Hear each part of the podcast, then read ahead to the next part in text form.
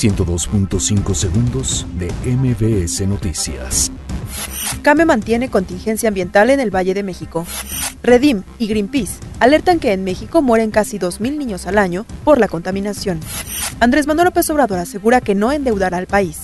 Pemex desconoce montos de importaciones de gasolina de Estados Unidos. Asesinan al periodista Francisco Romero en Playa del Carmen. El Instituto Nacional de Migración deporta 56 migrantes cubanos que se encontraban en la estación migratoria siglo XXI. José Narro niega ser candidato de Enrique Peña Nieto a la dirigencia del PRI. PAN pide sancionar a quienes dañaron campaña de Josefina Vázquez Mota en 2017. Pentágono adjudica 646 millones de dólares para construir sector del muro en Arizona. NASA presenta proyecto de su próxima misión a la Luna. 102.5 segundos de MBS Noticias.